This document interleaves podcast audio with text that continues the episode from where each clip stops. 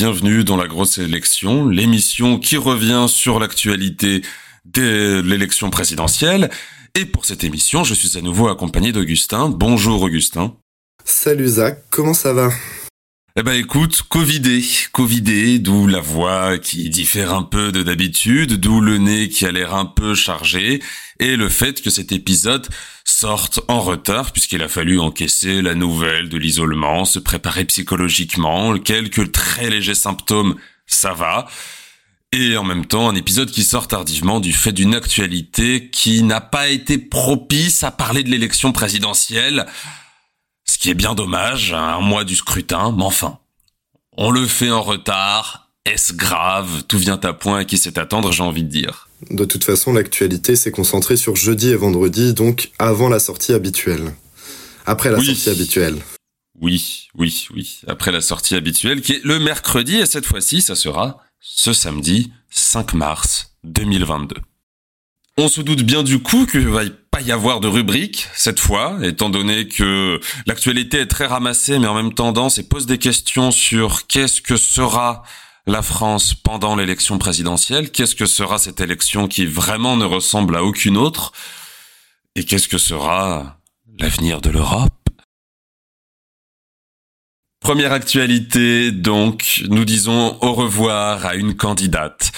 Bien que la course au parrainage soit close ce vendredi 4 mars 2022, bien que cette candidate n'aurait pas eu de toute façon ses parrainages quoi qu'il arrive, Christiane Taubira s'est retirée de la course avant même la fin du dépôt des parrainages d'élus.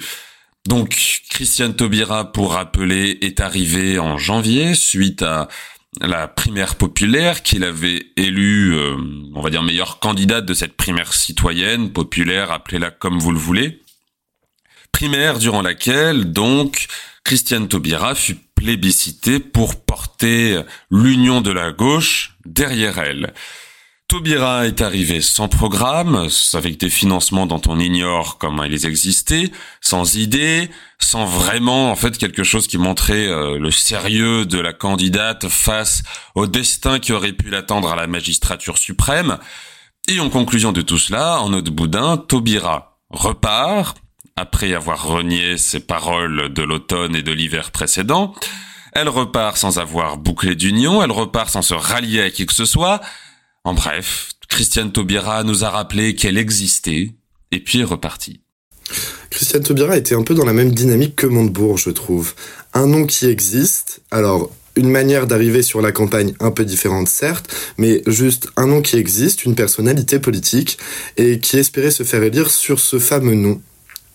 Et c'est là où le système des parrainages fonctionne quand même très bien, qui permet d'éliminer les candidats qui veulent se faire élire sur leur nom, qui viennent sans programme. Christiane Tourbira n'était de toute façon pas préparé, tout comme Anne Montebourg. Je pense qu'on peut tracer quand même beaucoup de parallèles sur euh, ces deux candidatures euh, un peu fantômes, un peu un peu candidature de principe. Les deux ont été ministres de Hollande. Ouais. Est-ce que pour autant c'est une grande perte? Je n'en suis pas si sûr. Après, à voir si elle va se rallier à un autre candidat à voir si elle va choisir de se retirer totalement de la vie politique comme elle aurait pu le faire. Si elle se retire totalement de la vie politique, ça serait quand même dommage parce qu'elle avait quand même euh, un, un socle, euh, on va dire, de parrainage citoyen qui était intéressant, qui pouvait amener à quelque chose. Donc euh, on peut espérer un ralliement peut-être à Europe Écologie Les Verts, peut-être au Parti, au parti socialiste. Mais dans tous les cas, c'est oui, c'est une candidature un peu gamine, un peu pas préparée, qui vient, qui s'en va. Bon, pas une grande perte sur le fond, sur la forme, on pouvait en espérer plus. Oui, alors je trouve quand même le parallèle avec Montebourg un peu sévère, parce qu'Arnaud Montebourg avait une vision, lui au moins. On savait qu'il voulait un peu plus de souveraineté, qu'il voulait concilier les souverainistes de gauche et un peu de droite derrière lui on n'avait pas de programme fixement défini, mais en même temps, il s'est retiré en janvier, sachant que beaucoup de candidats, dont un, sont arrivés sans programme à l'élection. Mais derrière, qu'est-ce que cela veut dire? C'est que je trouve quand même que les préoccupations du 11e arrondissement de Paris euh, viennent de montrer qu'elles sont quand même très différentes de celles du reste du pays. Parce que Taubira était plébiscité par qui au fond? C'était une petite bourgeoisie centrée dans Paris intramuros qui fondamentalement voulait quelqu'un pour représenter euh, leur socle de bons sentiments, de, de belles vertus, de belles valeurs. Et derrière tout cela, on voit bien que, à un moment donné, la présidentielle, c'est la présidentielle de tous les Français et pas seulement d'une petite poignée d'individus qui voulaient accaparer le scrutin pour eux. Oui, c'est vraiment le socle électoral de la petite bourgeoisie intellectuelle UP, des notables de province. Euh, c'est sûr qu'elle n'aurait pas parlé à tous les Français, pour autant, je pense qu'il y a pas mal de candidats qui ne parlent pas à tous les Français à l'heure actuelle. Comme comme comme c'est le cas pour chaque présidentiel de toute façon, chacun voit midi à sa porte. Et un autre retrait. Alors cette fois-ci, c'est pas le retrait de la campagne présidentielle, c'est le retrait d'une équipe de campagne. Après une primaire écolo qui a quand même battu des, scores médiatiques historiques pour le parti Europe Écologie Les Verts en termes de primaire, Sandrine Rousseau, perdante de la finale de la primaire face à Yannick Jadot, claque la porte, ou plutôt s'est fait claquer la porte par euh, Yannick Jadot de son équipe de campagne après des propos au vitriol contre le candidat écolo et sa stratégie de campagne. Est-ce prévisible? Oui. Oui. Est-ce une surprise? Non. Quelle opportunité pour la suite pour Sandrine Rousseau qui, malgré tout, a déclaré dans les médias que voilà, elle ne voulait pas elle ne voulait pas perdre euh, ce poste, qu'elle, elle continue de soutenir Yannick Jadot, qu'elle euh, défend quand même les couleurs des écolos et que elle espère un accord à l'amiable pour réintégrer l'équipe de campagne du candidat écolo. J'ai quand même le sentiment que son destin euh, au sein du parti Europe Écologie Les Verts arrive à son terme. Et effectivement, surtout que, alors je lisais ça hier dans l'IB, les hauts cadres de, de Europe Écologie des Verts partaient tous du principe qu'en fait, son objectif n'était plus la campagne présidentielle en tant que telle, mais chercher à obtenir le parti pour elle en fin d'année prochaine, au prochain congrès. Effectivement, euh, c'est pas c'est pas quelque chose qui m'aurait choqué qu'elle concourt euh, à la tête du parti, voire même qu'elle l'obtienne. Elle avait fait un très beau score à la primaire. Et elle a quand même un, elle représente quand même un courant politique qui a besoin d'une débouchée. Moi, ce qui me, ce qui m'interroge, c'est savoir si elle va rester euh, proche d'Europe Écologie Les Verts ou est-ce qu'on va avoir le droit à une scission comme chez les Toto, chez les trotskistes, et qu'elle risque de partir soit à créer son propre parti de gauche, d'afro-féministes, avec, euh, par exemple, comment elle s'appelle, Alice Coffin, voire même, pourquoi pas, Christiane Taubira, puisque euh, Sandrine Rousseau était prête à l'écouter, était prête à la soutenir aussi. Ou est-ce qu'elle va rejoindre une formation déjà en place? Peut-être le PS, ça m'étonnerait beaucoup. Elle a quand même pas mal de similitudes dans sa pensée euh, politique avec euh, la frange euh, un peu extrémiste de, de la France insoumise. Je pense que la tectonique des plaques qui s'est engagée dans le centre n'est pas, n'est pas inintéressante et ne fait que commencer. Sandrine Rousseau n'est pas fondamentalement centriste. C'est quand même une femme de gauche qui défend une vision poétique de l'écologie et de la politique, pour rester gentil, et qui a quand même de grandes acquaintances. Alors, les rumeurs voudraient qu'elle rejoigne la France insoumise, dont on sait pertinemment que euh, le parti manquera de tête après la, la candidature de Mélenchon, car je vois mal Jean-Luc Mélenchon réitérer en 2027. Ça peut être une belle prise de guerre d'un autre côté pour euh, Genre pour la, la, France insoumise, étant donné qu'elle représente un courant significatif à Europe Écologie Les Verts. Pour te répondre, une scission Europe Écologie Les Verts, je n'y crois pas trop. Faut pas oublier d'ailleurs qu'Europe Écologie Les Verts est une fusion de deux partis, d'Europe Écologie et du parti politique Les Verts à l'époque. Donc pourquoi pas une, une scission, mais j'y crois difficilement parce que c'est un parti qui, depuis le temps, a quand même montré une certaine forme de stabilité, une certaine ouverture au débat démocratique en interne. Ce sont des primaires qui n'ont jamais conduit vraiment de remous jusqu'à cette année.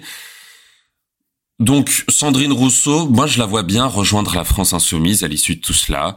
Euh, elle se retrouverait très bien avec des figures comme Mathilde Panot, comme euh, Clémentine Autain, comme Daniel Obono, ou même des gens comme euh, Éric Coquerel, qui sont un peu la frange dite gauchiste entre guillemets de la France insoumise, la frange intersectionnelle, à, contrario d'autres figures comme Corbière ou comme ceux qui ont été purgés par le parti il y a quelques années de cela maintenant. Mais je trouve que c'est quand même, euh, c'était tout simplement une bombe à retardement pour euh, le parti Europe Écologie Les Verts. On voyait déjà très bien après euh, le au lendemain de la primaire des des dissensions entre Yannick Jadot et Sandrine Rousseau, des petites tensions dans le parti, notamment Julien Bayou qui a rappelé plusieurs fois à l'ordre Sandrine Rousseau sur des sorties médiatiques. Maintenant, est-ce que Sandrine Rousseau arrivera à être prise au sérieux derrière tout cela? C'est la question. Elle est, c'est pareil, c'est une personnalité politique qui plaît qu'un petit milieu bourgeois prétendu intellectuel, c'est là où je, je, je, je me désolidarise, je me désolidarise de toi, Augustin c'est quand même bon. C'est un cirque Europe Écologie Les Verts qui arrive à son terme maintenant parce que Sandrine Rousseau mettait des gros bâtons dans les roues de Yannick Jadot. Ah oui, et puis il était, c'était de notoriété commune que tous les offs sur la campagne qui étaient négatifs, ça venait de sa part. Elle était la Rachida Dati de la candidature Jadot, voilà. Très belle comparaison. Rachida Dati, on sait que c'est toi qui as sorti l'histoire des emplois fictifs de Pénélope et François Fillon et même les costumes. Pas à nous. Et en dépit de tout cela, donc de ces deux retraits, euh, la campagne avance, la campagne avance et les candidats avancent, dont Yannick Jadot, puisque ce vendredi 4 mars signifiait la fin du dépôt des parrainages auprès du Conseil constitutionnel pour valider la candidature. Alors, à l'heure où nous enregistrons et à l'heure où l'épisode sort, nous ne pouvons pas vous dire qui sont les candidats officiellement retenus par le Conseil constitutionnel, puisque l'annonce de la liste aura lieu le lundi 7 mars. En revanche, au-delà de toutes les candidatures jusqu'ici validées, dont les trois fameux qui craignaient pour leur peau, donc Jean-Luc Mélenchon, Marine Le Pen et Éric Zemmour ont leurs 500 parrainages, Philippe Poutou a annoncé par la suite avoir également ses 500 parrainages, mais, mais, mais, j'ai quand même un peu la tristesse de me dire qu'on n'aura pas de surprise cette année dans les candidatures, comme ça pouvait être le cas les autres années.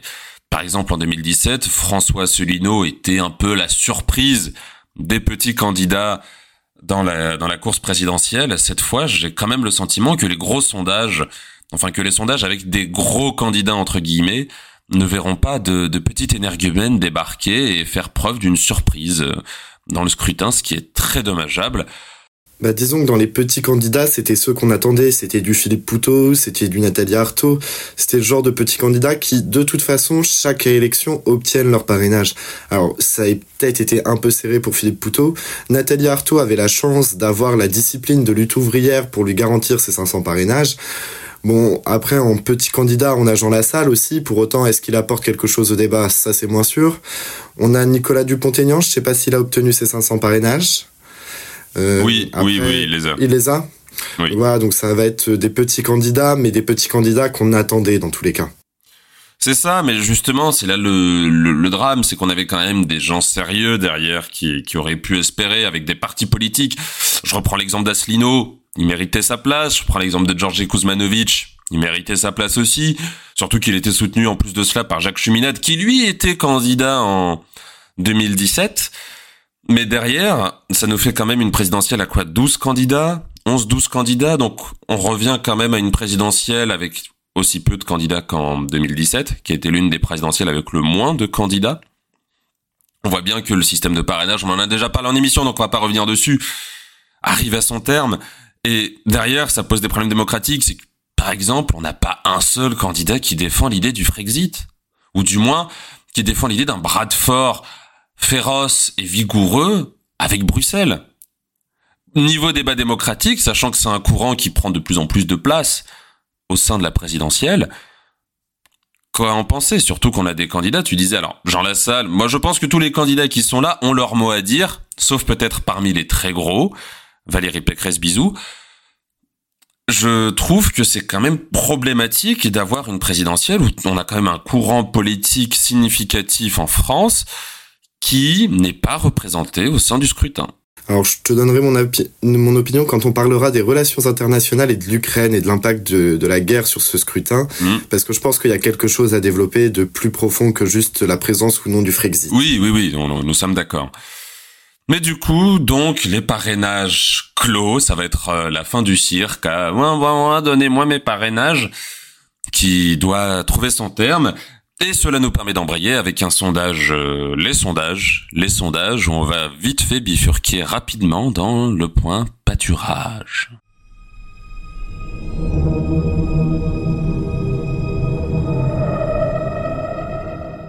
C'est quand même difficile d'enregistrer malade. C'est c'est pas simple. Euh, je vais pas vous mentir, euh, chers auditeurs. J'ai l'impression d'enregistrer à deux tensions par rapport aux autres émissions, d'avoir un cerveau qui tourne un peu au ralenti. Mais the show must go on. Euh, voilà. Donc on va continuer. Alors. On a un sondage Ipsos Soprasteria pour Le Monde qui est sorti ce samedi 5 mars. Quelle merveille, c'est l'avantage d'enregistrer tardivement où, euh, Seigneur, les dynamiques de campagne sont lancées. Emmanuel Macron est candidat, on va en parler après parce que ça va nous permettre d'embrayer avec l'Ukraine, mais donc Emmanuel Macron est candidat, de toute façon c'était un secret de Polichinelle, et dans ce sondage, il est, mais alors à des niveaux stratosphériquement hauts par rapport à ses concurrents directs, puisqu'il est crédité à 30,5% d'intention de vote, sans programme, avec un bilan mais catastrophique, sans idée, avec euh, simplement une annonce de candidature qui se résume à une lettre de campagne, une affiche de campagne et euh, un clip de campagne tourné à l'Elysée et dont on parlera parce que j'ai des choses à dire dessus. Donc Macron stratosphériquement haut, talonné de près. Alors on retrouve un peu le même mouchoir de poche qu'on avait en 2017 à des niveaux moins élevés, puisqu'on a Marine Le Pen à 14,5%, hein, suivi par Éric Zemmour à 13%, Jean-Luc Mélenchon qui atteint la barre des 12% et qui double Valérie Pécresse qui elle est à 11,5%. Et après, sous la barre des 10%, c'est partagé entre Jadot à 7,5% et puis ça dégringole. Fabien Roussel 4, Anne Hidalgo 2,5, Jean Lassalle 1,5, Nicolas Dupont-Aignan 1,5, euh, Philippe Poutou 1%, et puis, et puis, et puis, nous avons Nathalie Arthaud à 0,5%. Est-ce que Macron va pas, mais alors nous faire une ristourne totale si ça continue comme ça? Bah moi, ce que je trouve intéressant, c'est que moi j'ai le rolling GIFOP euh, sous les yeux les dynamiques de campagne sont exactement pareilles chez Ipsos et IFOP. Les, on est dans les marges d'erreur au final.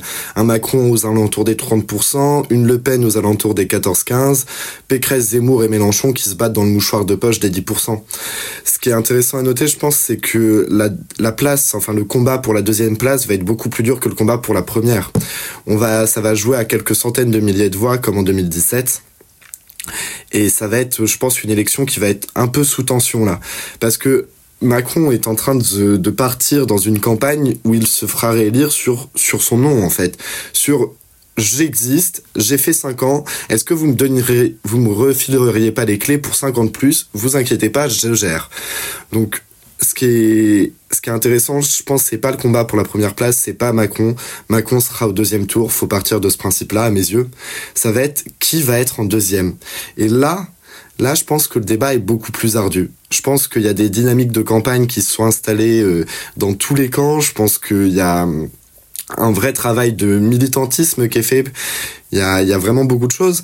Après, pour autant, enfin, moi, je sais pas. Je j'arrive pas à voir un deuxième qui peut se dégager naturellement. La, la, situation est tellement tendue que j'ai du mal. Je, je visualise pas. Ah, je trouve quand même que, mis à part Jean-Luc Mélenchon, pour qui on, on sait que c'est un, un, un marathonien des campagnes présidentielles, il l'a démontré en 2017, euh, et là, il est en train de faire un peu la même chose, c'est qu'il a commencé bas, puis il va mener son petit bout de chemin. Alors, il se prend des boules puantes de la part de la droite comme de la gauche sur ses prétendus liens avec Vladimir Poutine. Mais derrière, on voit bien qu'il avait commencé la campagne en étant à quoi? 7,5, 8,5 dans un mouchoir là. Maintenant, il est à 12. Il a doublé Valérie Pécresse pour qui Mais faut, faut débrancher la pauvre dame. D'ailleurs, euh, récemment, elle était dans mes terres d'enfance à Chartres, où c'était euh, une catastrophe sa prestation, encore une fois. Et euh, plus le temps avance, plus on va se rendre compte que Valérie Pécresse n'a pas d'idée. Valérie Pécresse ne sait pas s'exprimer en public. Valérie Pécresse n'a pas de prestance, n'a rien. Et elle essaye de se la donner cette prestance Mais la campagne de Valérie Pécresse est fondamentalement un échec. C'est, c'est, elle chute. On, on, la disait bonne deuxième. Maintenant, elle est même derrière Jean-Luc Mélenchon. Elle est cinquième. Elle est passée de deuxième à cinquième. On voit bien que la dynamique qu'elle portait avec le Congrès s'est vite cassé la figure. Le meeting qui devait lancer sa campagne de toute façon a été un échec. À partir de là, de toute façon, c'est simple. Soit t'as un meeting façon Bourget pour Hollande ou façon euh, porte de Versailles pour Macron qui t'ouvre les portes vers un avenir radieux. Soit t'as un meeting qui est un échec comme ce qu'a fait Valérie Pécresse et alors là, ça va être difficile de te défaire de l'image que tu vas laisser après cette impression. Sur la question ukrainienne, on va y revenir avec la campagne ukrainienne de toute façon, donc je vais, je vais garder ce que je veux dire à cet égard là-dessus. Et de l'autre côté, on a les deux candidats de l'extrême droite, Marine Le Pen, dont on n'a pas l'impression qu'elle fasse campagne, on la voit peu, elle fait pas beaucoup de meetings, ou alors ses meetings ne sont pas retransmis, et elle reste malgré tout deuxième.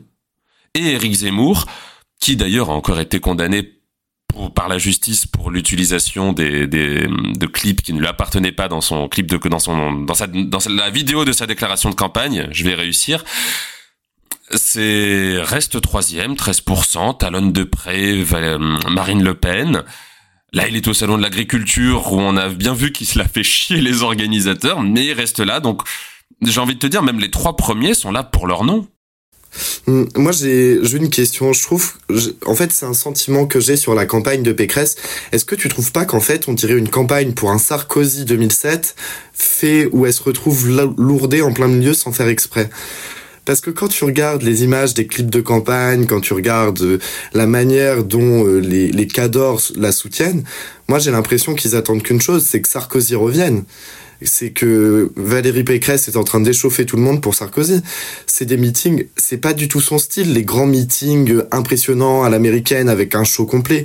C'est pas du tout sa manière d'être pendant le congrès, c'était un, un, débat beaucoup plus apaisé, des manières d'être beaucoup plus apaisées, et je trouve que ça lui convenait mieux dans ce qu'elle représentait que maintenant dans des campagnes, dans des meetings où tu sens qu'elle est pas à l'aise. Donc c'est vraiment la question que je me pose.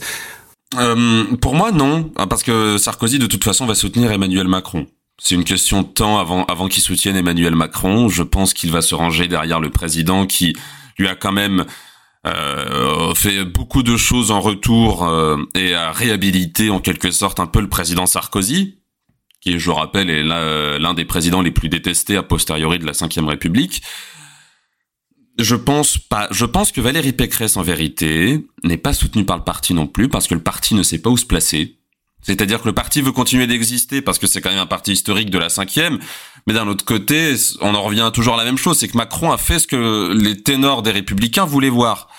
Donc derrière, euh, ils ne savent pas comment exister, euh, les républicains, et puis t'as Zemmour qui plaît beaucoup à la frange droitière, et Valérie Pécresse, j'ai pas le sentiment que ça soit la personne que les républicains voulaient envoyer les militants l'ont mise là parce qu'il y a quand même le côté président d'Île-de-France, c'est une femme, puis Xavier Bertrand était un traître.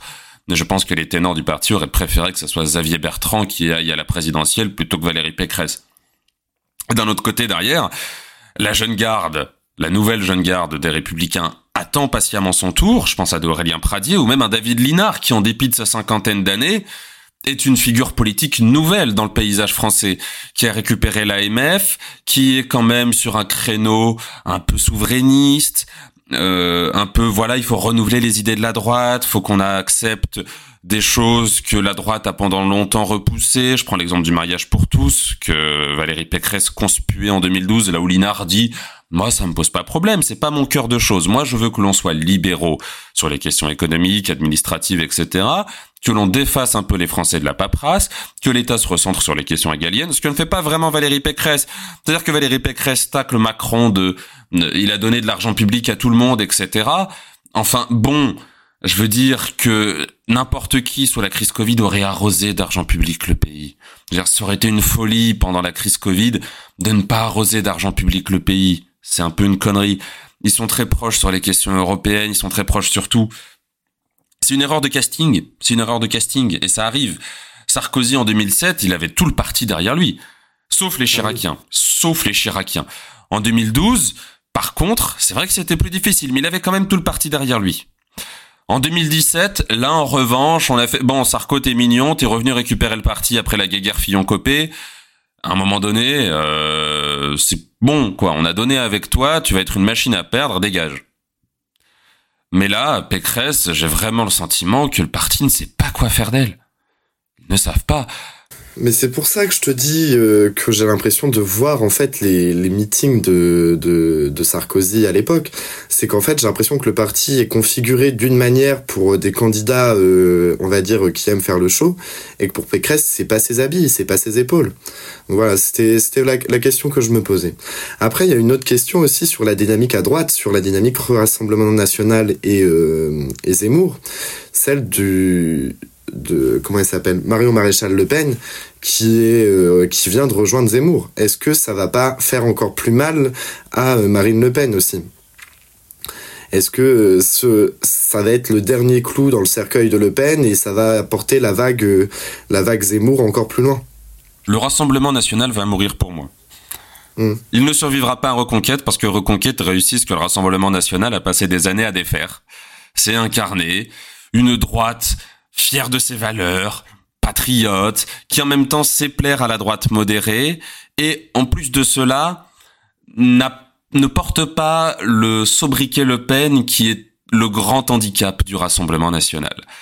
On, a beau eu changer le nom euh, Front National vers Rassemblement National, on a beau avoir tué le père, on a beau avoir essayé de lisser l'image du parti, d'en faire quelque chose de présidentiable, quelque chose de modéré, Marine Le Pen s'est fourvoyée sur deux points. C'est que de toute façon, le problème du Front National, c'est pas de s'appeler Front National au Rassemblement National, c'est d'avoir à sa tête quelqu'un qui s'appelle Le Pen. Et le deuxième point, c'est d'avoir chassé le type le plus intelligent qu'ils avaient dans leur rang pour garder les abrutis finis. J'ose le mot, hein. Mais Philippot, était l'éminence grise du Rassemblement national. Alors il, s'est peut-être perdu sur la question du Covid, etc. Mais les scores du Rassemblement national en 2012, en 2017, c'est l'œuvre d'un homme, c'est l'œuvre de Florian Philippot. Et avoir abandonné tout l'héritage de Florian Philippot, qui, sur le plan politique, était très intéressant, c'est avoir fait du Rassemblement national un parti comme un autre.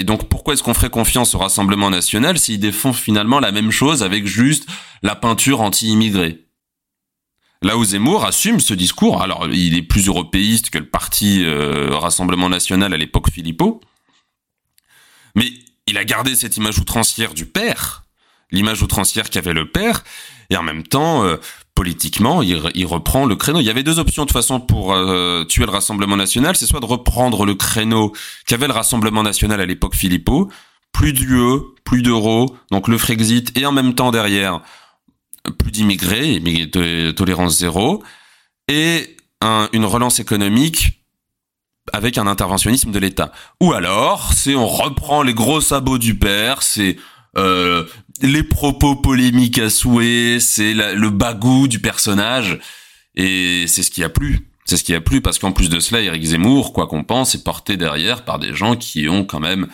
un cerveau qui fonctionne très bien. Sarah Knafo a un cerveau qui fonctionne très bien. Eric Zemmour, lui aussi, d'un point de vue stratégie. Et derrière de cela, il y a quand même des vieux routiers de la politique, Collard qui est là depuis 30 ans en politique, De Villiers qui est là depuis 30 ans en politique, etc., etc. Ce qu'on n'a plus Madame Le Pen. Ce qu'on n'a plus Madame Le Pen. Mais bon, en tout cas, on va voir comment va se passer euh, le reste, comment vont évoluer ces sondages, si Macron va continuer de caracoler très loin devant les, les autres candidats, si Jean-Luc Mélenchon va continuer sa percée à gauche et pourquoi pas provoquer des ralliements vers lui aussi, car euh, je vois par exemple mal le Parti communiste continuer d'exister à 4% alors qu'avec Mélenchon il pourrait toucher plus d'argent d'un point de vue remboursement des frais de campagne. Si le Parti socialiste va accepter de débrancher Anne Hidalgo pour qui on voit bien que ça ne marche pas, que ça ne prend pas, que c'est un fiasco total. Et si Yannick Jadot, bah, euh, le, départ de Sandrine Rousseau va continuer de faire baisser ses chiffres. En tout cas, c'est une campagne bizarre, et c'est une campagne bizarre, notamment parce que un certain monsieur vient de faire son entrée en campagne.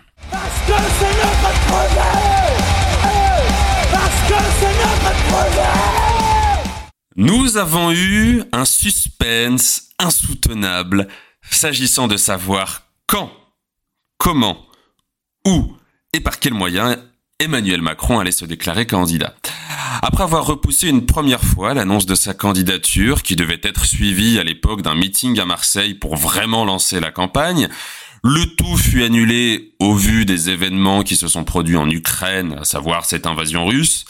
Emmanuel Macron a finalement fait le choix d'une déclaration de candidature que je qualifierais de presque en catimini.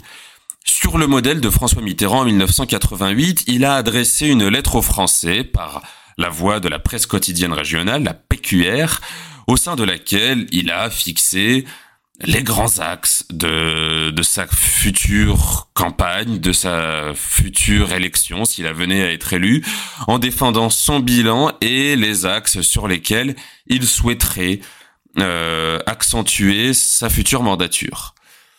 Cette lettre, qu'on dit de trois pages et qui a ensuite été partagée sur les réseaux sociaux, et qui a fait un peu polémique à la fois auprès de certains médias qui pleurait que le Parisien et BFM TV les dévoilaient en avance alors qu'il y avait un embargo dessus. Et d'un autre côté, la Voix du Nord qui a refusé de la diffusion en intégralité car ils n'ont pas envie d'être des organes de propagande. Ironique quand on voit ce qui se passe avec Russia Today et Sputnik News. Emmanuel Macron a ensuite accompagné cette lettre aux Français d'une affiche de campagne qui reprend son, sa nouvelle mantra avec vous, où il nous porte un regard où on sent qu'il est prêt à nous mettre la deuxième quenelle bien profonde, qu'il est prêt à nous la remettre pour cinq ans et cette fois-ci avec le barbelé autour. Je vais taire les métaphores odieuses et immondes. Et, et, et, et, et, et, cette affiche est accompagnée aussi d'une série qui sera hebdomadaire, d'épisodes de 5 minutes, où on va suivre la campagne d'Emmanuel Macron, euh, série qui est tournée dans les locaux de l'Élysée, prêtant la confusion entre président et candidat de la République, montrant que les réseaux sociaux dans cette campagne vont vraisemblablement continuer de nous poser des petits problèmes démocratiques, puisque, petit aparté, on n'en a pas parlé, c'est vrai, Twitter a hier censuré, donc hier vendredi 4 mars, censuré une tonne de comptes des euh, soutiens de Zemmour et des soutiens de Marine Le Pen pour des actions politiques coordonnées je vois que la campagne se passe vraiment bien du côté de l'extrême droite et notamment aussi du côté des plateformes des réseaux sociaux. À part et mis à part, revenons à Emmanuel Macron. Il est donc enfin candidat. Pas de programme de sortie à un mois du scrutin, mais c'est pas grave, le programme on s'en fout, il a toujours sa vision. Une vision que l'on peut qualifier de audacieuse, vu le mandat. Bref, c'est horrible. Ah oui, ça va être, euh, ça va être, enfin, dans sa lettre, euh, deuxième paragraphe, il faut baisser les impôts sur la production et sur les salaires, mais par contre, on a investi plein plein de fois dans plein de domaines. J'ai moi j'ai beaucoup rigolé en lisant cette lettre parce que j'avais un peu l'impression d'être dans 1984 avec la pratique du double discours où euh, la réalité n'est pas du tout conforme au discours mais c'est pas grave tant que le discours est bon. Quand Macron dit qu'il a investi à mort dans la recherche, qu'il a investi, qu'il a embauché de nouveaux policiers, de nouveaux personnels soignants, c'est faux. C'est faux, ça a été une grande précarisation. Alors c'est sûr, on embauche, mais on embauche des contrats précaires qui ne vont pas durer longtemps. C'est cette lettre, moi, m'a laissé un goût amer dans la bouche parce que en fait, non seulement il est fier de ce qu'il a fait, d'avoir précarisé globalement toute la fonction publique, mais en plus il nous annonce qu'il veut en remettre une couche derrière. Et franchement, c'est pas ouf, c'est pas cool c'est très inquiétant aussi sur eux, ce qu'il va porter comme programme. Enfin, s'il nous sort un programme, s'il a la décence de nous sortir un programme, parce que là, à l'heure actuelle, moi, tout ce que je vois, c'est qu'il a une lettre, une question de principe, et qu'il demande un chèque en blanc. Il demande un chèque en blanc pour cinq ans. Il, il est pas là pour défendre des idées, il est là pour défendre son nom. Totalement, mais moi, ce qui me choque, c'est que c'est la novlangue, c'est ça, c'est ce que tu évoquais. C'est donc c'est une déclaration de principe. Voilà, je suis candidat. Euh, on a eu la pandémie. Maintenant, on a une guerre en Ukraine. Euh, Sartek, il faut que l'Europe devienne une puissance. Bon, jusqu'ici, c'est pas trop déconnant avec ce qu'il défendait en 2017. Nous lutterons contre les inégalités, non pas tant en cherchant à les corriger toujours trop tard qu'en nous y attaquant à la racine, venant de celui chez qui les fortunes des, des 1% a explosé en temps de crise, qui a fait la flat tax, euh, la baisse des impôts de production, il a déjà commencé pendant son quinquennat, la suppression de l'ISF, etc je, je, je trouve que c'est quand même fort de café. Il nous parle aussi de permettre de vivre le grand âge à domicile avec le scandale Orpea pour lequel ils n'ont rien vu venir, ils n'ont rien fait. Mais je, je trouve cette lettre choquante en fait. Déjà indécente, indécente, choquante, mais même choquante par les moyens de relais. Je, je veux revenir sur ce qu'avait évoqué quand même le, le, le, rédacteur en chef de La Voix du Nord, ce qui est quelque chose de très intéressant et de très important à mes yeux. Alors on a une, une presse de la Pravda qui qui, qui existe, hein. c'est le Lobs par exemple, pour qui Macron est grand, Macron est beau, Macron est le meilleur. Et en même temps, euh, on a des journaux, donc je pense à Patry Yankielewicz, j'espère ne pas écorcher son nom, qui est donc le red chef de La Voix du Nord, qui est le quotidien de référence euh, dans les Hauts-de-France, qui a fait un, fil Twitter que je vais lire parce que je le trouve très important dans cette campagne où Macron a joué jusqu'ici pendant très longtemps la confusion entre président et candidat qui vraisemblablement a l'air parti pour continuer sur cette voie-là, puisque on voit ces clips de campagne en fait nous montrer Macron dans son action présidentielle, ce qui rejoint ce que tu disais sur la question du chèque en blanc, c'est que voilà, il a fait cinq ans avec il va se cacher derrière les crises du Covid, les crises des gilets jaunes et maintenant la crise ukrainienne pour à la fois ne pas faire de programme, défendre un bilan en disant mais j'ai pas pu faire tout ce que je voulais faire. Vous comprenez bien que les répercussions sur le coût de la vie, sur la hausse de la mortalité infantile, sur la hausse des inégalités, c'est pas moi, c'est le Covid, c'est la crise des gilets jaunes qui a empêché les commerces, etc. Enfin, on voit très bien qu'il va se cacher derrière. Et donc, qu'est-ce que dit le rédacteur en chef de La Voix du Nord? Pourquoi nous ne publions pas la lettre d'Emmanuel Macron intégralement dans nos colonnes? La question se pose bien sûr et elle divisait déjà nos lecteurs hier. Emmanuel Macron candidat n'est pas Emmanuel Macron président. Qu'il s'exprime dans le cadre de la campagne, il le fait comme tous les autres candidats qui ont pour la plupart annoncé leur intention dans des conférences de presse. Nous pouvions les questionner et leurs réponses ont été analysées, disséquées, avant d'atterrir dans nos pages. Publier cette lettre aux Français in extenso dans notre, dans notre journal serait établir un déséquilibre entre les candidats. Les lecteurs pourront la retrouver sur notre site s'ils souhaitent la lire en entier, et nous ferons de même si d'autres candidats nous transmettent un tel texte. Qu'est-ce que nous dit ici Patrick Yankielewicz?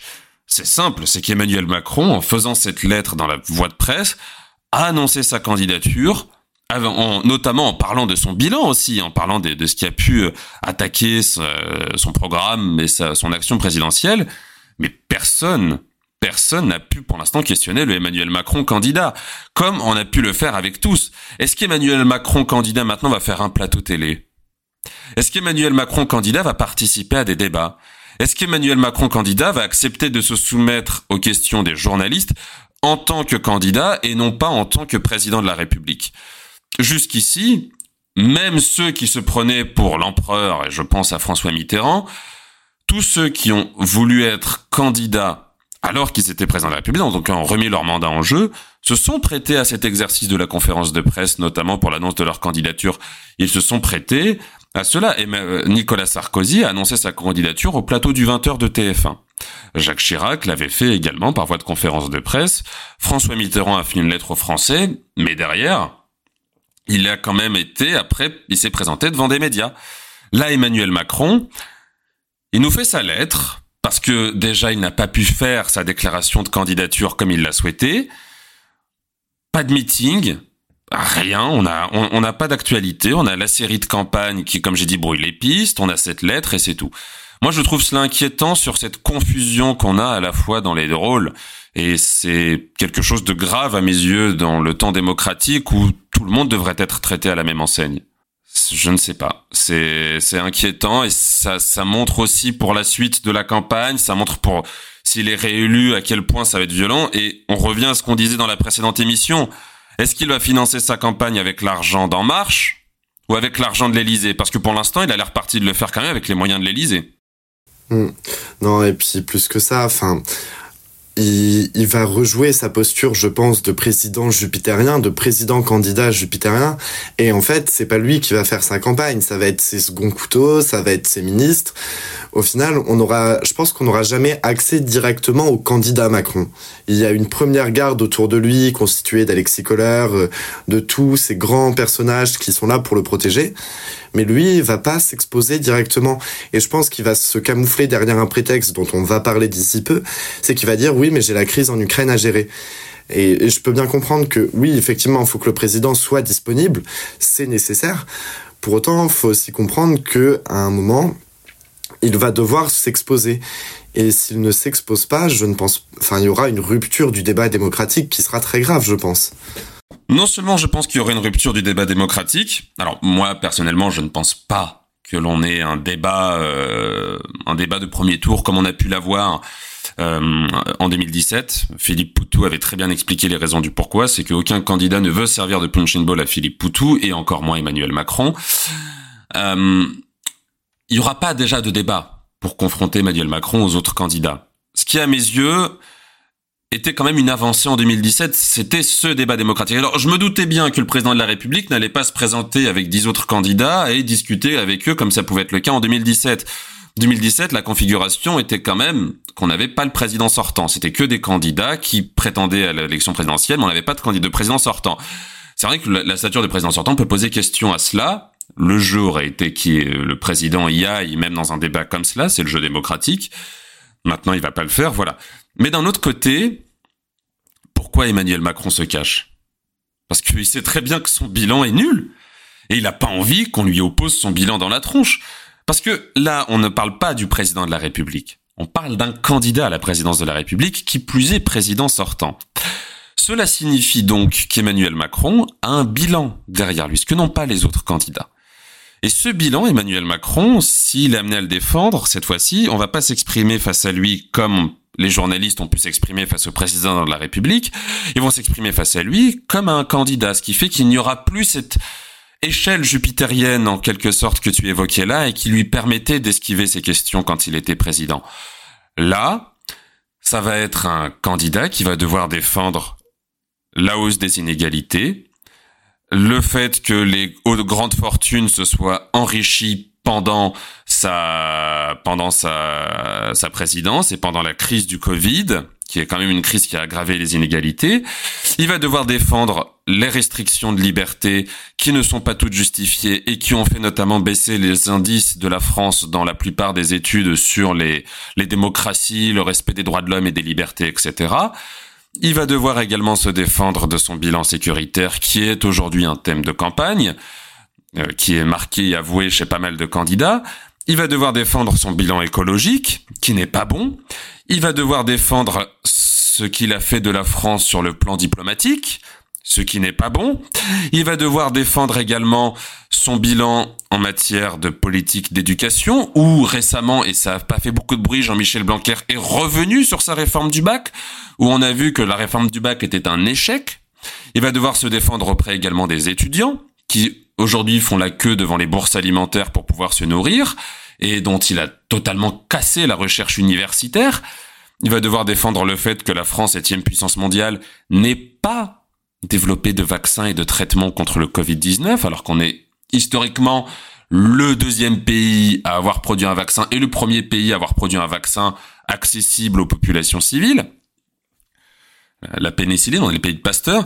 Enfin, quand même, c'est quelque chose qui est qui est grave que le président aille se cacher derrière le conflit ukrainien et on va y basculer très rapidement sur ce conflit ukrainien car il y a des choses à dire sur l'impact qu'il a sur la campagne.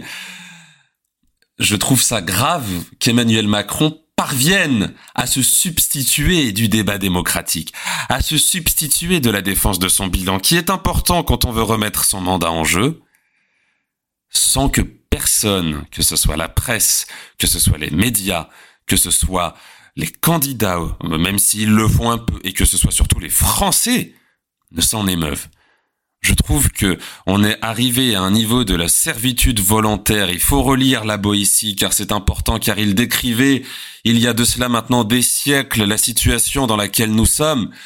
Nous sommes dans une situation de servitude volontaire et si Emmanuel Macron est réélu, comment se plaindre de cela car il y a des candidats sérieux autour. Comment se plaindre de notre situation misérable qui va venir si Macron est élu par nos soins? Je trouve que la question se pose. Non, et puis je pense qu'il va avoir... Euh, en plus, malheureusement, il va bénéficier d'une sorte de présomption de compétence vu qu'il est en train de gérer la crise ukrainienne. Et je pense qu'il est temps qu'on en parle. Oui. De cette crise ukrainienne. Oui, oui, oui. Elle, a un tel impact qu'on ne peut pas l'ignorer. Bah, la crise ukrainienne est dès un premier temps une des raisons qui a fait que le, podcast sort en retard, c'est qu'elle a occulté une grande partie de l'actualité toute la semaine dernière. Elle a occulté une grande partie de l'actualité, c'est normal, c'est quelque chose de grave. C'est la première fois qu'on a un conflit qui éclate en Europe depuis 30 ans et euh, la guerre en Serbie. Euh, c'est un conflit qui pose des questions également sur les intentions de Vladimir Poutine sur le reste de l'Europe. À cet égard, je vous invite, chers auditeurs, à écouter le, les émissions en live YouTube qui sont disponibles en replay de la chaîne Padawam HD, les émissions Radio JDG qui sont des émissions faites par des amateurs mais qui jouissent d'un professionnalisme et d'un sérieux et d'une compétence surtout impressionnante. Ce sont des émissions fleuves de deux heures et demie, trois heures à chaque fois, mais qui permettent d'avoir l'ensemble des enjeux et des interprétations géopolitiques intéressantes sur le conflit neutre, enfin neutre. Euh, celui qui les fait se défend d'avoir une position pro-France, ce qui est louable. On nous force pas à être pro-ukrainien, pro-russe. C'est les intérêts de la France dans ce conflit, quels sont-ils et quelles sont les évolutions de ce conflit selon les intentions de Poutine et de Zelensky et de l'OTAN, surtout? Parenthèse, recommandation mise à part, donc à, à, occulter la campagne pendant un bon moment. Alors Emmanuel Macron, et c'est normal pour le coup, s'est saisi de la question. C'est on attendait du président de la République qu'il se saisisse de la question. Sa stratégie pour l'instant et mi figue mi raisin, on va pas s'amuser à essayer de l'analyser, c'est pas le cœur du podcast on pourrait dans une autre, mais je pense que l'émission recommandée sera plus à même de le faire. Néanmoins, il s'est saisi de la question, ça l'a poussé à repousser sa déclaration de candidature. Ok. D'un autre côté, les autres candidats se sont aussi exprimés, ce qui est normal. Alors, euh, Zemmour exhorté Emmanuel Macron a fait, a nommé euh, Emmanuel, euh, Nicolas Sarkozy, une autre personne en médiateur pour la paix. Il a appelé à faire plusieurs choses. Valérie Pécresse a saisi un conseil de défense autour dans son dans sa quête éternelle d'essayer d'avoir une stature présidentielle dans cette campagne à tel point qu'elle nous sort des fois allez hop je vais je filme occupé de l'Ukraine comme si c'est elle qui gérait cette crise. Pécresse est ridicule sur la question Emmanuel euh, Jean-Luc Mélenchon décidément Macron me torture l'esprit. Emmanuel euh, oh, bah, décidément. Jean-Luc Mélenchon, euh, lui, défend une position qui est tout à fait honorable, qui est la position historique de la France du non-alignement, où euh, notre époque, qui n'est faite que d'antagonisme, se plaît à chaque fois à le qualifier de pro-Poutine, de pro-russe, du fait de déclarations passées, alors qu'il a été très souvent très clair. Il a une lecture d'analyse du conflit qui est aussi intéressante. Il fait partie des rares candidats à avoir fait preuve d'une hauteur de vue il a salué récemment la dernière allocution d'Emmanuel Macron, où pour le coup on retrouvait un peu cet esprit de non-alignement. Mais au fond, on sent déjà que des problèmes inhérents à la France, qui ont lieu en ce moment et qui sont des répercussions directes de ce conflit. Je pense à l'inflation, je pense à la hausse du coût de la vie, le prix de l'essence qui va bientôt atteindre les 2 euros, le coût des matières premières qui va exploser, euh, sont des éléments qui, en temps de campagne présidentielle, méritent tout notre intérêt, car il faut pas oublier qu'on va élire un président de la France, pas un président de l'Europe, pas un président de l'Ukraine, pas un président de la Russie. On élit un président français qui va devoir également se positionner sur ces questions, car on nous a annoncé une crise économique déjà avec la crise Covid, on a eu les gilets jaunes qui défendaient un meilleur pouvoir d'achat, et là, avec la crise ukrainienne, nul doute que ça va encore grimper. On n'a rien. On n'a rien là-dessus. On n'a que des questions géostratégiques, géopolitiques. Et je trouve que cela pose quand même de grands problèmes euh, sur le traitement de l'information en temps de campagne présidentielle et également sur la façon dont les candidats vont tous essayer de concurrencer Macron sur ce créneau car il va se cacher derrière ce créneau alors que la campagne présidentielle est un moment où on peut remettre dans le débat public des choses qui n'auraient pas été traitées, la politique éducative, la politique économique, la, le coût de la vie, euh, la politique industrielle également, la politique européenne, on va en venir, qui est pour le coup, comme on disait, n'aura pas de candidat Frexit, mais ça pose des questions européennes importantes et des questions géopolitiques importantes, la place de la France dans l'OTAN, la repolarisation du monde, enfin, bon, c'est quand même un débat qui est en train d'être volé. Le débat public, le débat démocratique de l'élection présidentielle est en train d'être volé et c'est grave. Alors moi je suis pas du tout de la même opinion, sache-le.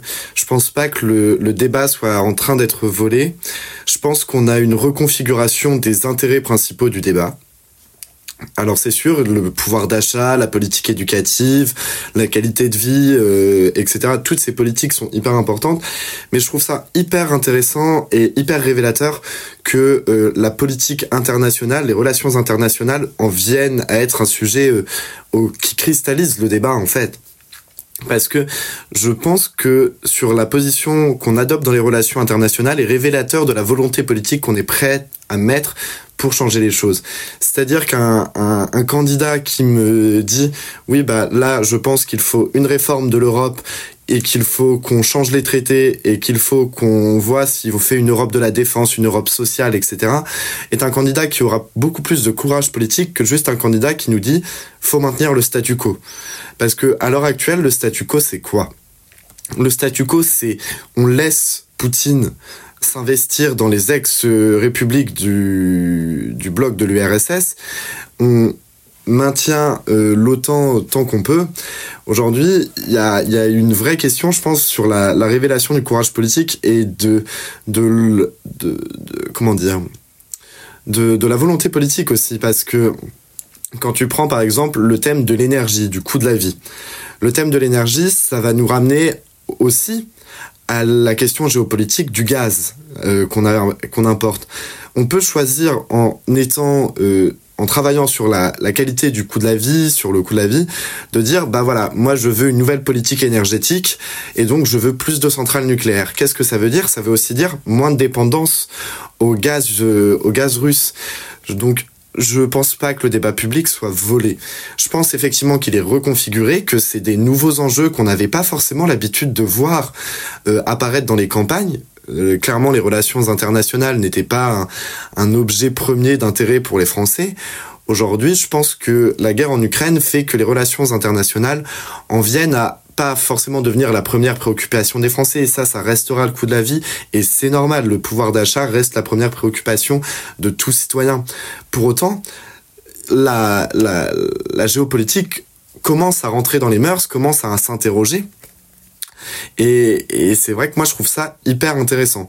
Je trouve ça aussi très révélateur de ce que pourront dire les candidats, en fait, de, de ce que pourront déclarer les candidats sur euh, les relations internationales, traduiront d'autres positions dans la, dans la vie euh, nationale. Donc pour euh, un débat politique volé, un débat démocratique volé, je suis vraiment pas d'accord là-dessus. Quand je dis qu'il est volé, je fais surtout écho au fait que on ne parle quasiment plus de la campagne. C'est ça que je veux dire. On en parle un peu forcément parce que voilà, il y a quand même une élection présidentielle dans un mois. Mais d'un autre côté, la, la, question du pouvoir d'achat n'est pas forcément indissociable du conflit qu'il y a. Oui, mais d'un autre côté, on parle plus de la façon dont on peut résoudre le conflit que fondamentalement la question énergétique, la question des, la question des minces du coût de, de, de, des aliments, la question du coût de nos factures d'électricité, du coût du pétrole, etc. Je, je, veux juste avancer un peu là-dessus et après je te laisse me répondre. Mais derrière, je trouve que oui, c'est des choses qui peuvent venir. Après, les Français ne se sont jamais vraiment tripatouillés de la question géopolitique. Les Français, on a eu des élections présidentielles en temps de guerre d'Algérie, on a eu des questions présidentielles en temps de guerre froide aussi, en temps de guerre d'Afghanistan. Il y en a toujours eu des élections dans ces contextes-là derrière, voilà, là, ça n'a jamais été au point que le président se cache derrière ce conflit. Faut pas l'oublier, c'est quand même un élément important qu'on puisse pas questionner son bilan. Oui, euh, alors la question énergétique d'un autre côté, oui, forcément que la dépendance du gaz se pose, mais c'est pas le truc premier qui va intéresser le, le, le, le français euh, moyen. Oui, peut-être que sur l'instant du conflit, vu qu'on réagit surtout avec émotion au conflit et non plutôt avec raison, on peut euh, se poser ces questions-là, mais la facture d'électricité a grimpé aussi en raison et en partie de la concurrence, du rachat euh, des dettes que fait EDF après avoir vendu son électricité à bas prix. Ce genre de questions qui se posent là et qui mériteraient d'être traitées sur comment réduire, par exemple, tout bêtement, le coût de la facture d'électricité. Sur le coût de l'essence, faut pas oublier que il y a un taux de taxes incroyable dessus qui sont pas forcément toutes justifiées et que donc il y a une question aussi revoir la fiscalité de la France pour qu'elle soit plus juste, plus égale. Tu vois, c'est ce genre de questions là qu'on va qu'on risque de ne pas avoir à se poser au prétexte justement comme tu le disais que on va maquiller tout ça derrière mais regardez, c'est normal que le gaz coûte cher, il vient de Russie. Oui, mais d'un autre côté, il y a aussi la question de la concurrence qui se pose, il y a aussi la question de la fiscalité, c'est-à-dire que dès qu'il y a une taxe à faire, on le fait sur la sur les classes moyennes, sur les classes laborieuses, quand à côté on fait des allégements fiscaux à ce qu'on appelle nos champions de la France qui, je veux faire un aparté dessus, après je te laisse, sont tout aussi des oligarques que les oligarques russes, ne l'oublions pas. Alors, je suis tout à fait d'accord sur ce point. À mort les rentiers. Non, désolé. Plus sérieusement, j'ai vu un... Pour te répondre, en fait, le problème, c'est pas que les médias ne s'intéressent plus à la campagne. Le problème, c'est que les Français ne s'intéressent plus à la campagne. J'ai vu un, un, sondage IFOP publié par Renaud Pilat sur Twitter il y a quelques jours sur euh, à quel, combien de pourcents de Français ont parlé de la campagne à leurs proches dans les dernières semaines? En 2017, on était aux alentours des 70%, 72%, je crois. Cette année, on est à peine à 50%. En fait, la campagne, les Français s'en désintéressent aussi. Ils sont absorbés par d'autres enjeux et ils n'arrivent pas à se rendre, à s'approprier cette campagne. Ils ont l'impression de voir un cirque débouler devant eux et ils ne se l'approprient pas. Il ne se l'approprie pas. C'est pour ça qu'en fait, moi, je, je suis un peu moins choqué que toi, peut-être que on, parle peu de la campagne. C'est qu'en fait, les enjeux euh, personnels, les enjeux internationaux, mais tous ces enjeux qui sont confus, qui font la vie d'un citoyen, sont tellement euh, maltraités en ce moment que on n'arrive plus à croire en la politique. Et je pense que ça pose une autre question sur notre croyance dans la capacité politique à changer le système c'est un autre débat, mais il y a, je pense, un vrai, une vraie exclusion, un vrai, un vrai désintérêt des Français pour cette campagne, et qui, à part les jeunes, euh, à part les, personnes très politisées comme toi et moi, qui euh, voyons cette campagne, la surveillons comme le lait sur le feu, les gens sinon s'en moquent. Je pense qu'ils s'en moquent très sincèrement. Mais, mais tu sais, sur la question qu'elles s'en moquent, on peut, on peut, on peut en parler, c'est un autre débat, mais on peut le faire aussi ici parce que ça rejoint aussi la question ukrainienne. C'est qu'aujourd'hui, les Français sont plus saisis par la crise ukrainienne que par la campagne présidentielle. Et comme je disais, c'est normal. Il y a l'émotion euh, qui joue un rôle important aussi là-dedans. C'est que ce sont des voisins euh, plus ou moins éloignés européens qui est fait à, je crois, deux heures de vol. C'est ça? Donc c'est c'est normal aussi que, que, que les Français euh, s'en intéressent et s'en émeuvent. Et puis certains politiques jouent aussi sur cette émotion en essayant de, de faire du pathos. Raphaël Glucksmann, tu m'horripiles. C'est le podcast du name dropping et du name shaming. Du name shaming. On on est d'accord. Mais d'un autre côté, en même temps, c'est une campagne qui patine. C'est une campagne qui n'avance pas. On n'a pas un thème de débat qui ressort. Alors maintenant, on a l'Ukraine. Chouette. Mais d'un autre côté, quand tu regardes, on a eu Eric Zemmour qui est venu avec ces questions de l'immigration et de la sécurité. Dans les Français s'en foutent. Les Français s'en foutent de l'immigration.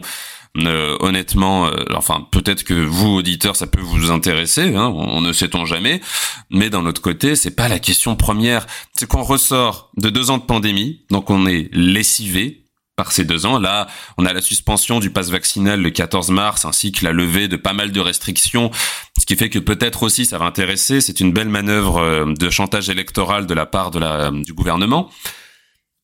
Mais voilà, on sort de deux ans de pandémie, on est lessivé. Juste avant la pandémie, on avait les gilets jaunes aussi, où on avait la question de pouvoir d'achat. Les deux ans de pandémie ont totalement remis à plat, et on, ressent quand même que les Français sont épuisés par cela, et ils aimeraient qu'on arrête un peu de les emmerder sur des questions politiques comme celle-ci et autres, et que on les laisse un peu vivre, qu'on les laisse un peu respirer.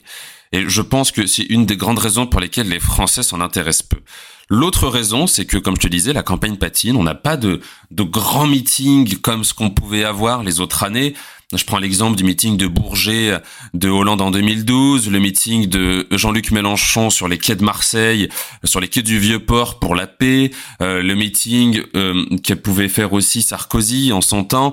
On n'a pas ces grands meetings ou le Trocadéro de Fillon en 2017, ces grandes scènes de liesse qui, qui nous font dire voilà, il y a le temps présidentiel qui est là, c'est un peu comme un match de foot, chacun va faire des démonstrations de force de son côté, les supporters et autres. On voit très peu de tractage dans les rues. Il y en a, mais il y en a beaucoup moins que ce qu'on avait avant. Les campagnes d'affichage sont pas tant là. On a des émissions qui existent, mais on n'a pas aussi cette ferveur des débats comme on l'avait en 2017 ou avant. On a peu de figures aussi qui prennent la parole pour défendre leurs candidats. C'est, on avait cela il y a deux mois, ce qui est assez paradoxal en janvier. Je prends le débat des jeunes qui avait organisé LCI ou quelques émissions par-ci par-là. La campagne se joue sur Internet entre les militants, entre les candidats qui font des TikTok ou qui participent à des interviews sur Internet. Mais d'un autre côté, je trouve que c'est pas une campagne qui qui s'envole, qui s'emballe. Elle ne s'emballe pas. On n'a pas de coup d'éclat. On n'a pas de choses qui nous font dire ah ouais, d'un coup c'est les présidentielles, il faut que je prenne le temps d'aller voter, il faut que j'aille euh, prendre la parole. Alors peut-être qu'aussi tout s'attendait la venue de Macron, mais Macron est venu pour se recacher derrière. Et on n'a aucune dynamique qui n'est vraiment lancée. Je trouve même la dynamique de Mélenchon timide par rapport à 2017. On n'a personne qui ne fait ressortir de thèmes, on n'a personne qui ne fait ressortir vraiment de questions. On a du mal à aller rechercher aussi un peu les grands problèmes qu'on avait dans, durant le quinquennat. La question de l'hôpital public, c'est tout d'un coup effacé. Comme si tout d'un coup l'hôpital allait mieux du fait qu'il n'y ait plus tant de cas de Covid que ça la question du pouvoir d'achat aussi, la question des études supérieures aussi, alors que moi je me rappelle, il y a quatre ans, les étudiants bloquaient leur fac et manifestaient. On ne reparle pas tant que ça de l'état de l'université après la loi OIRE aujourd'hui. C'est une campagne qui n'avance pas. C'est, c'est, c'est quand même dingue. Et aujourd'hui, avec la crise ukrainienne, elle va encore moins avancer, justement. On va avoir les débats géopolitiques, géostratégiques, ce que l'on veut. Et en plus de cela, sur cette question-là, euh, on a quand même l'Union européenne qui fait une grande fuite en avant avec plein de candidatures qui arrivent. Alors là-dessus, saluons quand même Emmanuel Macron qui met des gros tempéraments à l'adhésion de la Moldavie, de la Géorgie et de l'Ukraine. Mais on parle quand même pour la première fois de réarmement de l'Allemagne. On parle pour la première fois depuis de très longues années d'Europe de la défense. Et pourtant, bah, aucun candidat ne se saisit de tout cela les seuls qui en parlent vraiment sont des gens qui ne sont pas candidats ou qui ne peuvent pas être candidats. Ouais, non, là, j'ai, tu as résumé le fond de ma pensée, en fait. C'est vrai que, en plus, les thématiques d'Europe de la défense, d'Europe sociale, c'est des thématiques qui sont hyper importantes. Et c'est pour ça que moi, je me réjouis quand même qu'on ait, euh, malheureusement, cette guerre. C'est que je me dis, on va peut-être enfin avoir un débat cohérent sur l'Europe. Peut-être. C'est peut-être beaucoup d'espoir. Sans candidat Frexit, c'est compliqué. Pour, le débat public. Pour le débat public, sans candidat. Euh, sans candidat Frexit, c'est compliqué. Après, je pense qu'on a fait le tour de la question ukrainienne. C'est malheureusement une actualité.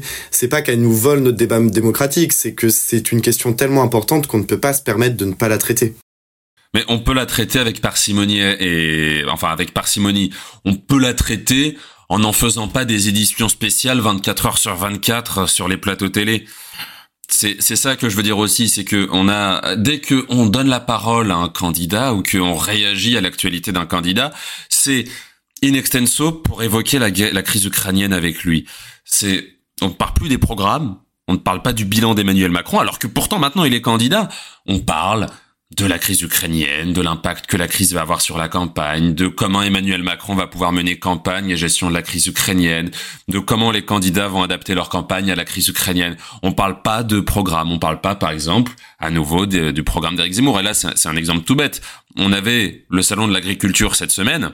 Est-ce qu'on en a parlé alors que en général, en élection présidentielle, le salon de l'agriculture, c'est ultra important. C'est là où on évoque les mesures des candidats pour l'agriculture française, pour les agriculteurs français, dont on a toujours des chiffres de suicides faramineux, ou en plus avec le haut du coût de la vie et la crise écolo qui arrive, euh, on est censé devoir parler de comment remettre les circuits courts, comment remettre dans les assiettes des plats qui soient plus propres, qui ne viennent pas de l'Argentine, qui ne viennent pas de la Chine, on n'en a pas parlé. On a eu un rapport du GIEC qui est sorti, sachant que la crise euh, écologique doit être aussi un moment important dans cette campagne présidentielle. Comment endiguer le phénomène écolo qui s'annonce de, le phénomène environnemental qui s'annonce devant nous? On n'a pas, on quasiment pas parlé de ce rapport du GIEC qui a des chiffres graves qui sont évoqués et des, des éléments importants. On n'en a pas parlé alors que ce sont des choses très importantes et qui, je pense, une fois la crise ukrainienne passée, selon comment ça se passe, si Poutine est assassiné ou si la, Russie réussit son offensive ou que sais-je encore, il y a tous les scénarios qui sont possibles et imaginables, et les Français vont revenir vers ces sujets et faire ah bah mince, on a remis Macron président, Et pour autant, ben, on est à nouveau dans la merde. Ce qui est, ce qui est idiot, ce qui est, enfin, ce qui est idiot, oui, ça l'est, et ce qui est quand même dramatique, c'est qu'on a eu plein d'éléments sur cette semaine. Le salon de l'agriculture où les candidats s'y sont présentés, euh, pas tous, mais les candidats s'y sont présentés. On a le rapport du GIEC qui est quand même porteur d'annonces euh, noires et graves, et on n'en a pas parlé dans les médias.